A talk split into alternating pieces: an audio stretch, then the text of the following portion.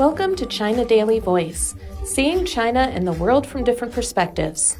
Despite rising external uncertainties, multinational companies remain committed to China as they plan to expand their local footprint and investment, and are impressed by the nation's latest commitment to high standard opening up and high quality economic development, global business leaders said.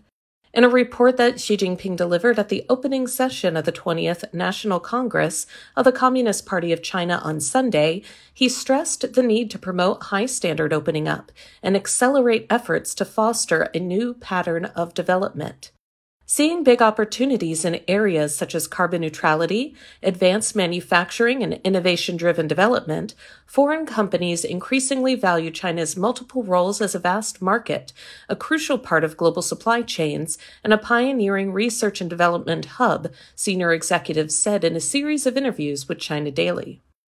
Tao Lin, vice president of U.S. electric car maker Tesla, said the report highlighted that further advancing opening up is a key feature of the new era, and as a beneficiary of such efforts, the company is convinced that it will create more value in this vigorous and dynamic land.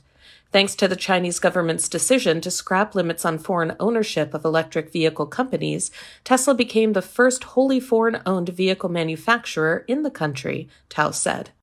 Now Tesla is even more deeply engaged in China's promising domestic market.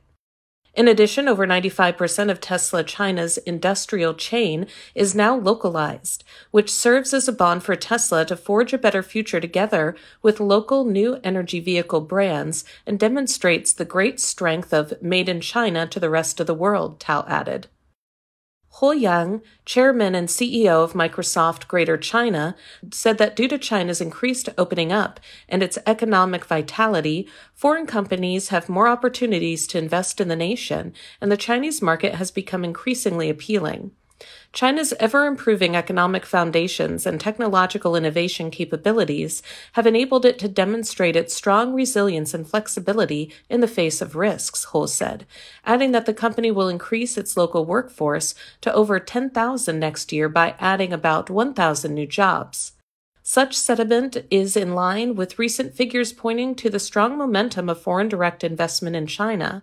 FDI in the Chinese mainland, in terms of actual use, grew 16.4% year on year to 892.7 billion yuan, $123.5 billion, in the first eight months of this year, according to the Ministry of Commerce. Wu Dongming, CEO of DHL Express China, said that amid challenges and pressures, China's economic stability is the biggest contribution to the world economy and global supply chains. Looking forward, China's focus on sustainable development will greatly benefit international trade, Wu said, adding that the company tested its first pilot hydrogen fuel cell truck in Shanghai last month as part of the German logistics firm's broader push to experiment with the latest green technology and boost investment in the country.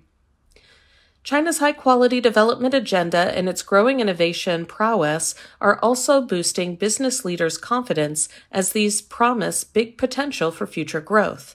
China has moved up to 11th place in the 2022 Global Innovation Index from 34th a decade ago and remains the only middle income economy in the top 30, according to the latest ranking published by the World Intellectual Property Organization in late September.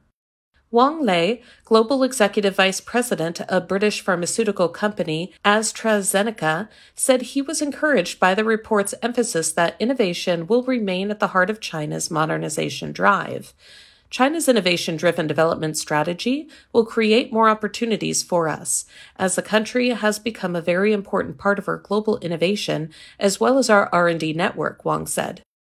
Looking ahead, experts forecast that China's growth engines could be revving up as it heads into 2023, which will motivate more foreign businesses to increase their investment in the nation. Christine Lam, CEO of Citi China, said as the nation's economy charts its own path, despite global economic uncertainties, China will provide global investors with a hedge in an increasingly uncertain world and, given its sheer scale, a cushion for global growth. Lam said the company's multinational clients invested $100 billion in China for China to innovate and manufacture locally in the 24 months ending last December. This expansion will likely continue as China opens up further and provides a level playing field for those committed to serving this market, she added. That's all for today. This is Stephanie, and for more news and analysis, buy the paper. Until next time.